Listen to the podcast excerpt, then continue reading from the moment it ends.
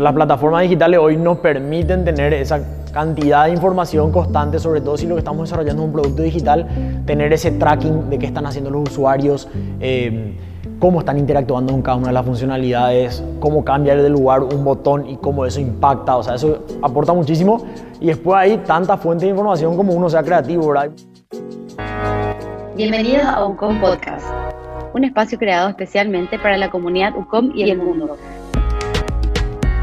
donde compartimos ideas, historias, reflexiones y charlas para entretenerte, informarte y sobre todo acompañarte en la evolución de tu aprendizaje.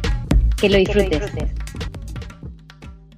¿Cómo arrancaste vos en el mundo digital? Siempre fui fanático de la tecnología como tal, ¿verdad? Desde chiquitito, también siguiendo un poco la, la estela ahí de, de, mi mamá y mi papá. Eh, me, me metí en el mundo digital muy joven me interesó mucho el marketing, pero la verdad que, que, a medida que iba conociendo más del marketing y sobre todo el área de marketing digital, me interesaba todavía más entender cómo funcionaba eso dentro de, de, lo digital, ¿verdad?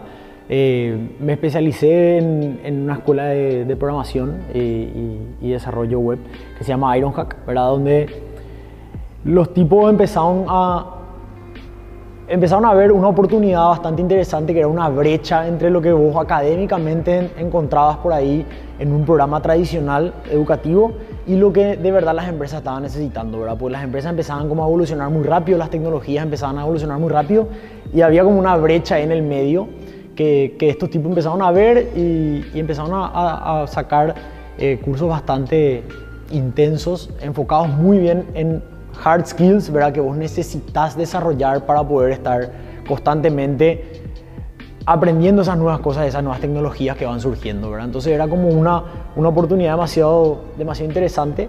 Eh, me especialicé ahí, después empecé a trabajar con ellos, ¿verdad? Desarrollando incluso nuevas, nuevos cursos y nuevas modalidades dentro de esos cursos, donde lo que buscábamos es, es como un proceso contrario, ¿verdad? Muchas veces nosotros desarrollamos eh, un currículum educativo pensando en lo que nosotros le queremos enseñar a los alumnos para que después ellos se vayan a hacer afuera. Bueno, este era un proceso contrario, era, ok, a ver qué se necesita afuera y a partir de ahí te desarrollamos un, como un currículum y una metodología de enseñanza que va muy asociado a lo que te vas a encontrar en el día a día, cómo vas a hacer, que, cómo, cómo vas a entender lo que el usuario está buscando, porque muchas veces lo que hoy nos pasa es, yo quiero desarrollar una nueva funcionalidad para algo, pero no sabemos exactamente eh, tipo si esa funcionalidad va a ser algo que se va a utilizar o si es algo requerido. Entonces, tratar de hacer ese proceso contrario, ¿verdad? Tratar de entender qué es lo que necesitan y a partir de ahí empezar a pensar nuevas, nuevas cosas, ¿verdad? Entonces, eh, un resumen rápido ahí de cómo me metí, ¿verdad? Bastante, bastante profundo. Ironhack es una, una escuela así que funciona a nivel mundial, tiene sedes en más de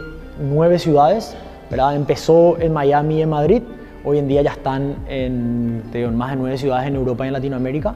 Eh, está funcionando cada vez también con una apertura mayor a, cursos y son como cursos que van muy de la mano a, a, esta ola de tecnología, ¿verdad? Empezó con desarrollo web, fue hacia eh, user experience, se metió en big data, está hoy en día en ciberseguridad, entonces está como cada día tratando de abarcar todas esas esa brecha que hay en, distintos, en distintas industrias. ¿Y cómo se conecta? Porque finalmente todos estos conocimientos que a veces parecen, digamos, del mundo desarrollado, vos decís, bueno, en Paraguay el, el cementerio de las teorías, ¿Cómo se aplica finalmente en Paraguay todo esto o, o, cómo ves vos que hay un... ¿Cuál es el vínculo que vos hiciste? Creo que es una de las cosas más valiosas que hay ahí, ¿verdad? Porque todos estos fundamentos o teorías o conceptos que puedo ir aprendiendo, la clave es que vos tengas la capacidad de entender en qué momento se puede aplicar y a qué nivel de profundidad se puede aplicar. ¿verdad? Yo siempre pongo, un ejemplo de la tecnología de blockchain. ¿verdad? El blockchain es una tecnología espectacular que funciona muy bien y, y yo creo que va a desarrollarse mucho en el futuro, pero hay veces que no necesariamente necesitas aplicar eso a cada parte de tu negocio. Por ahí no es algo que hoy en día puede ser aplicado en el core o, por ejemplo, como puede ser eh, emitir títulos universitarios a través de una blockchain, ¿verdad? Para evitar que se falsifiquen. Espectaculares, a nivel teórico es espectacular, ¿verdad? Pero por ahí a nivel llevado a negocio, en, tiempo o en dinero que te a tomar implementar eso, no es lo ideal. Por ahí vos tenés otra solución tecnológica que no es tan robusta como esa, pero a nivel de ir al mercado es mucho más valiosa y mucho más interesante para una empresa. Entonces, todos estos conceptos, como puede ser, por ejemplo, eh, el desarrollo de, aplicaciones, ¿verdad? que son tecnologías de punta, como pueden ser frameworks que, se, que hoy en día se, se, utilizan bastante a nivel global, en React, Angular y todo eso, son tecnologías espectaculares que vos decís, claro, pero yo para eso necesito un programador que por ahí cuesta demasiado y la empresa no está todavía dispuesta a tomar eso. Entonces, vos podés o tendrías que ser capaz de entender qué te aporta tecnológicamente utilizar una tecnología específica y saber hasta qué punto se puede aplicar. Acá en Paraguay yo creo que cada vez más, eh, hace, yo volví como hace tres años y, vos veías la, despertar de las apps ahí, cada vez había alguna más, pero la experiencia era bastante regular, ¿verdad? Era más bien cumplo mi objetivo y ya está, te vas a hacer una transferencia cómo puedo me, arreglo para hacer la transferencia, quiero pedir delivery, cómo puedo me arreglo en la app esta para pedir delivery, está buena, pero en realidad no uso tanto porque no es cómoda. Y hoy en día cómo evolucionaron esas, esas aplicaciones, los bancos están todo el día, por ejemplo, pensando en nuevas funcionalidades que te quieren ofrecer, cómo facilitar eh, algún banco específico quitando, qué sé yo, transferencias solamente poniendo el número de celular del, del que va a recibir o, o las apps de delivery, cómo evolucionaron yo siempre pongo el ejemplo claro de la app de delivery, ahora te pone en qué estado está tu pedido, ¿verdad? Porque es una funcionalidad que por ahí te ayuda un poco a, bajar la ansiedad esa, ¿verdad? De decir, no sé si encontraron mi pedido, no sé si llegó, no sé si de verdad me van a traer, ¿verdad? Vos estás una hora después esperando la comida y decir, quiero saber por lo menos el estado donde está esto y eso te tranquiliza, ¿verdad? Entonces, yo creo que la bajada acá a Paraguay es esa capacidad de entender hasta qué nivel se puede aplicar algunas de estas cosas o, hasta qué nivel tiene sentido aplicar y cómo puede ir creciendo nuestro, nuestro entregable. Y todo esto, o sea, requiere que uno tenga la capacidad, sea un programador, o sea, ¿cómo funciona para que uno pueda meterse en este mundo? Hay distintas áreas, ¿verdad? Yo, yo por ejemplo, por definición no fui ingeniero, yo no, no era ingeniero en una carrera, no era programador, yo fui aprendiendo eh, en, en el curso este sin ningún conocimiento previo. Sí yo digo que necesitas una habilidad que es la habilidad número uno del siglo XXI y yo creo que va a ser la habilidad número uno ya para, para toda la historia, que es la curiosidad. ¿Verdad? Tenés que ser curioso y te tiene que apasionar lo que estás buscando, ¿verdad? Si vos sos curioso, vas a encontrar nuevas formas de hacer las cosas. Eh, siempre le digo a, los alumnos que tengo en las clases, ¿verdad? Digo, todo diseño es un rediseño, por ejemplo. ¿Y qué significa eso? Que todo lo que se hace ya existió antes. Solamente vos tenés que tener esa capacidad de, tener esa, esa, no sé, esa curiosidad de estar investigando cosas, viendo cómo se puede aplicar ayuda muchísimo la transversalidad de las habilidades, ¿verdad? Yo, por ejemplo, hay muchas cosas que digo, eh, de esta industria estaría bueno que este proceso que se suele hacer en la fabricación de algo se pueda aplicar para que el delivery sea más eficiente. Entonces, esa transversalidad ayuda muchísimo, esa, eh, esa multidisciplinaridad. te da la oportunidad de la polinización cruzada, digamos. Exacto, un concepto que por ahí funciona en un área que después, integrado a otra área, puede transformarse en algo mucho más. Completamente. O sea, me parece que es algo súper interesante porque eh, hoy en día todo medio se solapa, ¿verdad? Todas las, áreas que vamos tocando medio se solapan y, es demasiado interesante que una persona pueda tener todo ese backup. Por eso me parece como súper interesante este tipo de materias. Eh, sobre todo porque no necesitas un conocimiento técnico específico previo, sino que vas desarrollando e incluso todos los conocimientos previos que tengas de cualquier área te pueden ayudar o te pueden complementar a todavía que, que, esto apliques mejor. Claro, y uno de los grandes temas que surge ahora con este tema de la pandemia y la digitalización obligada que se dio, ¿verdad? Y todo este boom que se dio en, en, las aplicaciones que cada vez funcionan más, el cambio en el hábito de consumo de los consumidores que también cada vez usan más. ¿verdad? Como que nos obliga a nosotros como universidad a también ver cómo ofrecer contenidos eh, adecuados a este, a este momento. Y uno de los grandes desafíos es la gran pregunta, ¿cómo digitalizo mi negocio, verdad? En un paso a paso, ¿cuáles son los pasos que tengo que dar eh, y cómo arranco para que eso se haga realidad? Tengo que agarrar y contratarle a alguien, me tengo que especializar yo. Eh, ¿Qué tiene que pasar para que se pueda dar ese proceso? Exacto. Yo creo que ahí la clave es, y no, no es la respuesta que yo creo que todo el mundo quiere, es que no hay una respuesta correcta, ¿verdad? Pero lo que nosotros buscamos a través de todos estos procesos es tratar de desengranar un poco ese proceso ideal de decir, che, yo quiero digitalizar mi negocio y tengo que hacer esto, ¿verdad? Que hoy lo que se escucha mucho, te digo, desarrollar un e-commerce o, em, qué sé yo, o vender todo esto online o hacer este servicio completamente online. Tratar de parar un poco la pelota porque por ahí transformar digitalmente algo implica demasiados subprocesos que nosotros tenemos que entender qué valor aplican o qué valor aportan cada uno de esos procesos ¿Y qué tipo de tecnología hoy en día hay para respaldar eso? ¿verdad? Yo siempre digo, eh, la digitalización de nuestros productos o servicios va mucho de la mano de generar confianza también hacia el cliente. Entonces, acá en Paraguay tenemos que entender cómo podemos generar esa confianza. Hoy en día, eh, el canal WhatsApp es un canal que prácticamente es obligatorio tener en cualquier parte del proceso. Yo necesito poder hablar con alguien porque también me interesa tener... Eh, eh, saber que hay una persona física por detrás atendiéndome. Entonces, tratar de desengranar ese proceso y entender exactamente cuál, qué partes de esos procesos de verdad aportan valor ahora mismo y qué partes de esos procesos pueden ser aplicados más adelante, ¿verdad? Porque muchas veces lo que nos pasa es, nosotros pensamos que tenemos la respuesta ya sabida, ¿verdad? Y nos vamos por delante y decimos, ok, esto es lo que yo quiero desarrollar. Y por ahí no es lo que tu usuario está buscando, por ahí tu usuario valora mucho más eh, ciertas partes nomás de su proceso y puedes ir probando y testeando, ir desarrollando un producto que va increciendo y va como eh, nuevas versiones que van aplicando nuevas funcionalidades. Vimos en el, en el, día a día las aplicaciones, ¿verdad? Yo siempre, otro ejemplo es cómo va cambiando Instagram o, Uber, ¿verdad? Cómo de repente te metes y tiene una funcionalidad nueva y una semana después desaparece esa funcionalidad. ¿Por qué? Porque ellos lo que hacen es constantemente viendo cómo esa funcionalidad interactúa con los usuarios, viendo si los usuarios de verdad aprecian esa funcionalidad y por ahí hay veces que no, volvés atrás, quitas a lo nuevo. Entonces, digitalizar el negocio no es necesariamente aplicarle tecnología a todo el negocio. No, es tratar de entender dónde la tecnología aporta valor a tu negocio y ir aplicando esos pequeños procesos o esas pequeñas tecnologías en cada uno de los procesos para que eso vaya desarrollándose. Y de repente también hay todo un capítulo que tiene que ver con, eh, o sea, además del diagnóstico este inicial que mencionás, eh, que requiere entender al usuario, ¿verdad? Entender qué es lo que el usuario necesita realmente, no lo que yo percibo nomás, sino que es lo que yo pude relevar. O sea, entiendo que eso es como el paso uno, ¿verdad? Total, o sea, dogma de, de la parte de, gestión de usuario es yo no soy mi usuario, ¿verdad? Porque muchas veces nos pasa que decimos cuando queremos decir algo nuevo, no, pero a mí me encantaría que tenga esto. Está bien, vos sos una persona, ¿verdad? Es importantísimo tener esa, esa capacidad de empatizar con las necesidades del usuario y como muchas veces insistimos, ¿verdad? Tratar de entender qué es lo que el usuario necesita, no la solución que el usuario quiere nomás. Porque hay muchas veces que vos decís, no, le voy a entrevistar a mis usuarios y el usuario te dice, qué bueno estaría que tenga esta solución. Hay que no. saber hacer la entrevista. Claro, también. hay que tratar de profundizar y tratar de entender, che, no, pero ¿qué es lo que vos necesitas? ¿Qué es lo que vos querés por eso querés esta solución? Entonces, al nosotros tener las necesidades, a nosotros nos genera de forma mucho más sencilla esa capacidad para pensar soluciones después. Y hoy me imagino que también mucho de lo que se puede, digamos, usar para informar ese, ese análisis tiene que ver con las métricas que ya existen. De repente una empresa ya cuenta con un montón de métricas, un montón de datos, pero no sabe cómo procesarlos para poder sacar un insight que les permita entender mejor a su usuario. O sea, eso, eso también se hace... Totalmente, totalmente. O sea, las plataformas digitales hoy nos permiten tener esa cantidad de información constante, sobre todo si lo que estamos desarrollando es un producto digital, tener ese tracking de qué están haciendo los usuarios, eh, cómo están interactuando con cada una de las funcionalidades, cómo cambia de lugar un botón y cómo eso impacta. O sea, eso aporta muchísimo. Y después hay tanta fuente de información como uno sea creativo, ¿verdad? Hay muchas veces, por ejemplo, decían que, que, la principal fuente de información puede ser los reviews que tiene tu competencia. Entonces vos entras a ver los reviews que tiene una aplicación similar a la tuya y decís, eh, tal funcionalidad estaría que vos te metes a leer esas cosas y estás viendo lo que el usuario está pidiendo, o sea, literal.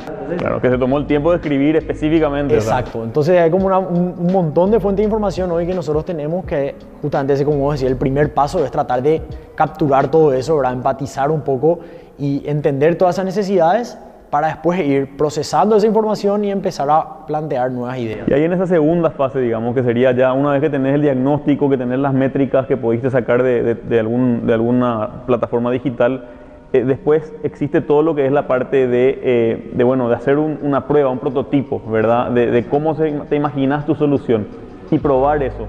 Eh, ¿qué, qué, qué, ¿qué, insights tenés sobre esa parte del proceso? Esa parte, o sea, es la más divertida ya, ¿verdad? Una el, el, proceso por ahí de empatizar es un poco más, ya querés tener algo más tangible, ¿verdad? Y esa parte de empezar a bajar todo eso que, que, que, vos relevaste, definir, crear ideas, ¿verdad? Que esto va mucho de, de, crear ideas que por ahí incluso son ridículas al comienzo, pero que van pivotando y van creando nuevas ideas que pueden ser bastante, bastante viables.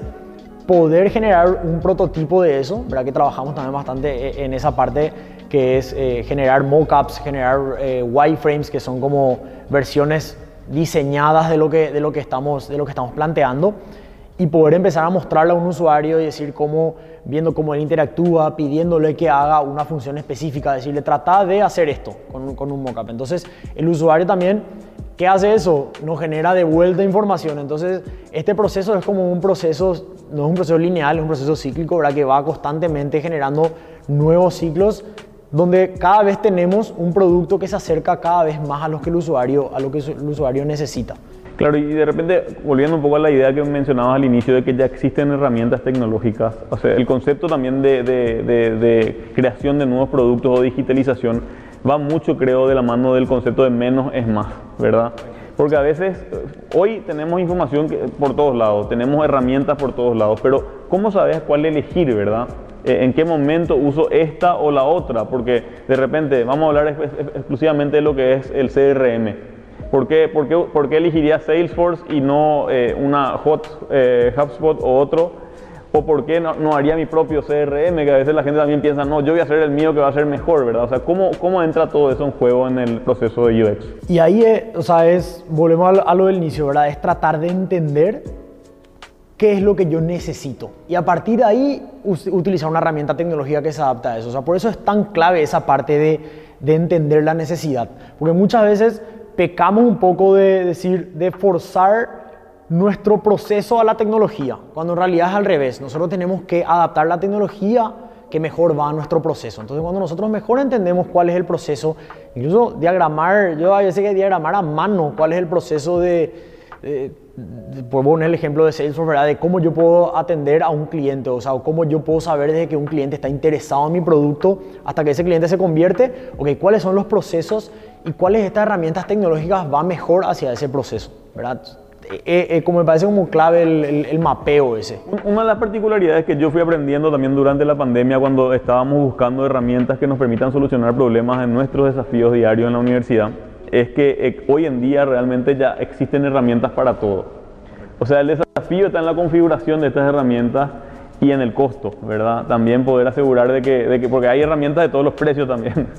Y ahí es donde, donde yo veo que existe también como esa necesidad de que todas las empresas y los emprendedores tengan la capacidad de conocer las herramientas disponibles, pero también de poder hacer, así, así como dijiste, ¿verdad? De poder hacer un mapa, un plan de cómo funcionaría esa arquitectura, sin necesidad de hacer un proceso mucho más costoso que es ya una arquitectura empresarial mucho más sofisticada, ¿verdad? Es así mismo como decís, o sea, es tratar de entender dentro de ese proceso el sinfín de herramientas que hay hoy en día ¿verdad? cómo pueden aportarme valor en cada uno de esos procesos. ¿verdad? El, típico proceso este que, que, siempre hablan es renovar tu registro en la municipalidad.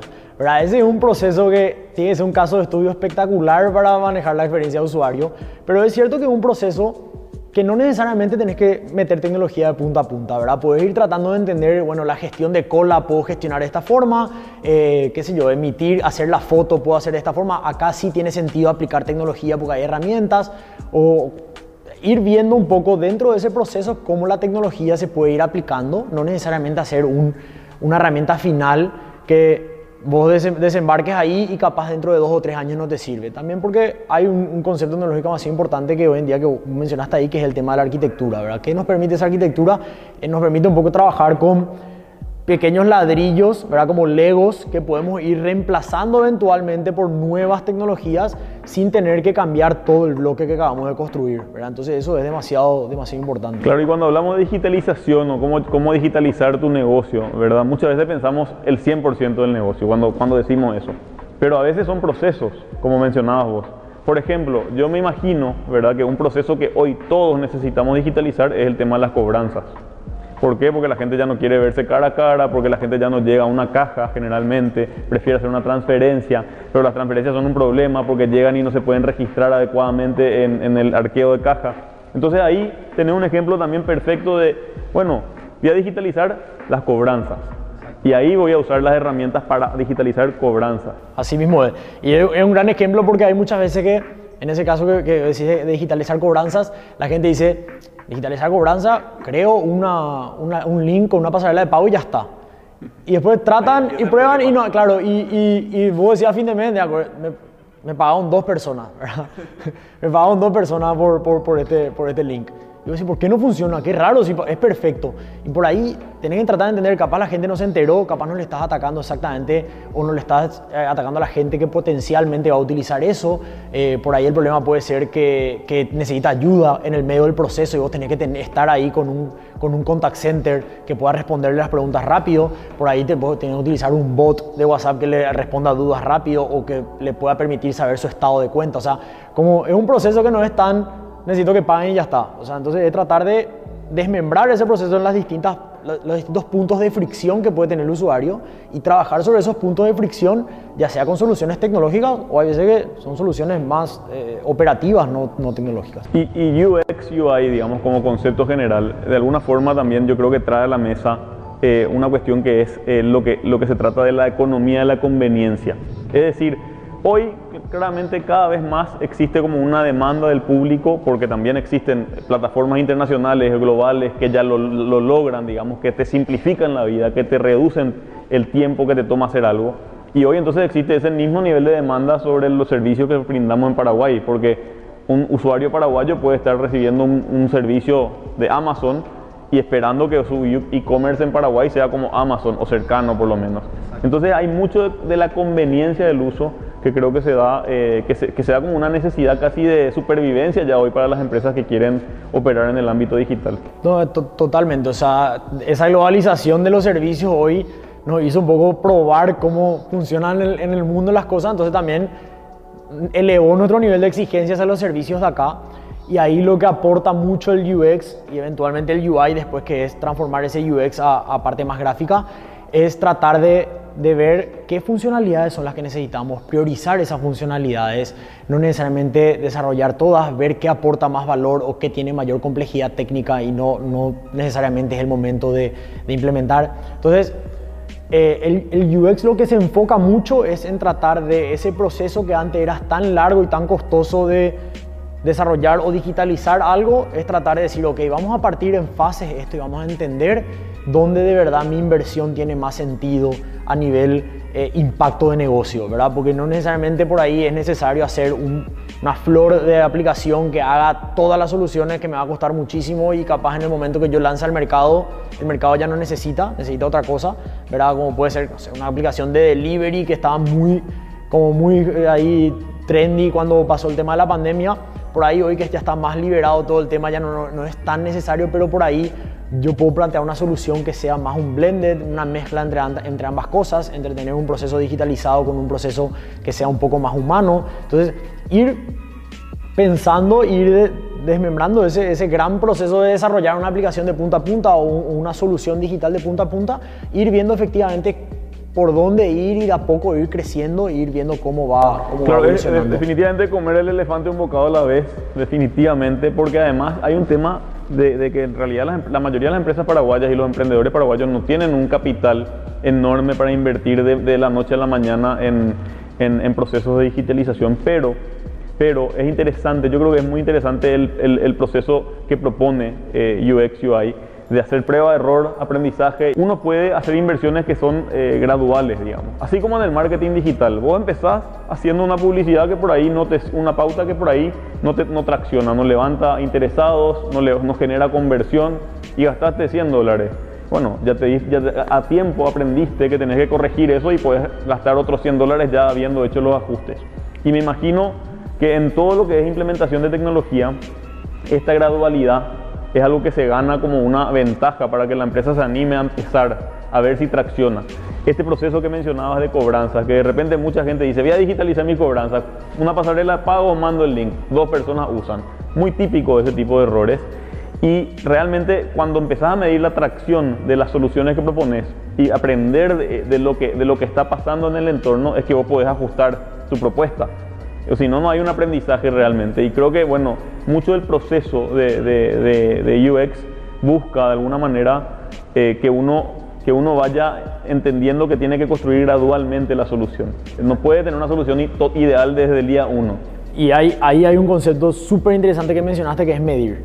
¿verdad? O sea, esto también te permite un poco el UX, ¿verdad? Tratar de tener siempre esa, esa medición constante porque lo que no se mide no se mejora, ¿verdad? Entonces, al tener un incremento gradual de nuestro producto, lo que podemos ir viendo es midiendo el impacto que va teniendo cada una de esas nuevas funcionalidades que quitamos, ¿verdad? Es, así mismo, volviendo al ejemplo pasarela de pago, decimos no funcionó, ya está. ¿Qué puedo hacer que funcione? Veo que mucha gente se está metiendo, pero que no termina de pagar. Vamos a poner ahí un, un botoncito de WhatsApp para ayudarle. Probamos esto si funciona, no funciona, genial. Mejoró un poco más, pero vemos que la gente mete su tarjeta, pero el, proceso de meter la tarjeta cada vez que tiene que entrar es demasiado engorroso. Ok, vamos a ver cómo tecnológicamente podemos plantear una solución para poder almacenar eh, la tarjeta, que hay procesos que hoy en día permiten ya catastrar la tarjeta y solamente tener que seleccionar la misma tarjeta que ya cargué una vez. Genial, nuevo proceso. Entonces, de a poco vamos viendo esos microprocesos que al final redundan en, el, gran proceso que es nuestro objetivo de, desarrollo desde el inicio. Bueno, yo creo que con, con, con el diplomado de UX UI que estamos ofreciendo con, contigo y con otros docentes eh, en, en, la UCOM, de alguna manera le podemos acompañar a los, a los alumnos en este proceso. Yo creo que tenés casos ya concretos de la primera edición. Así mismo, tenemos trabajos espectaculares, la verdad, de la, de la primera edición nos sorprendió bastante eh, porque al, al, tener esa parte de UI al final, también es cierto que ayuda mucho visualmente a, tener, a plasmar esta solución que nosotros tenemos llevadas como a, a gráficos o a imágenes o a wireframes que este, este, trabajamos o prototipos de alta fidelidad, como le llaman, que es como ya el paso final antes de programar algo, ¿verdad? Entonces, visualmente es demasiado interesante cómo se plantean soluciones. Yo siempre digo, al final este tipo de, de, de conceptos puedes aplicar como en un emprendimiento cuando los emprendedores quieren entender mejor cómo puede, cómo puede funcionar su solución y no tengo el, el cash eh, ilimitado acá para invertir en esto, sino que tengo que ir tratando de priorizar y entender cómo. O incluso procesos dentro de una empresa porque pasa lo mismo, ¿verdad? Cuando yo estoy en el departamento de digitalización de algo una empresa, también tengo un presupuesto limitado y tengo que entender cómo priorizar esto. Y es como una herramienta demasiado importante, a mí me parece una herramienta demasiado valiosa al momento de implementar esa tecnología o, o, esa digitalización que hoy tanto escuchamos en, en el mercado. Lo obvio, pero ¿qué quiere decir UX, UI? UX es User Experience y UI es User Interface, ¿verdad? Eh, dentro de eso trabaja hay miles de conceptos como el Service Design y todo eso que, que, la gente también relaciona, pero básicamente es diseño de experiencia de usuario y diseño de interfaces de usuario, ¿verdad? Que interfaces es más lo visual que el usuario ve y la experiencia es más entender ese camino que el usuario sigue eh, cuando interactúa con nuestro, nuestro producto, nuestro servicio. Y bueno, un lujo realmente, gracias Papu por dedicarle tu tiempo a la docencia, pero no solo a la docencia, digamos, tradicional, que es lo que por ahí queremos salir un poco de esa, de esa caja aquí en la UCOM, sino que a la docencia que le lleva al, al alumno a tener contenido de nivel global, de clase global, digamos, pero bajado al contexto local. Hasta aquí llegamos por hoy con este episodio de UCOM Podcast. Esperamos que te haya inspirado a seguir evolucionando en tu aprendizaje. Compartí este episodio con tus amigos y seguinos en nuestras redes sociales. Hasta la próxima.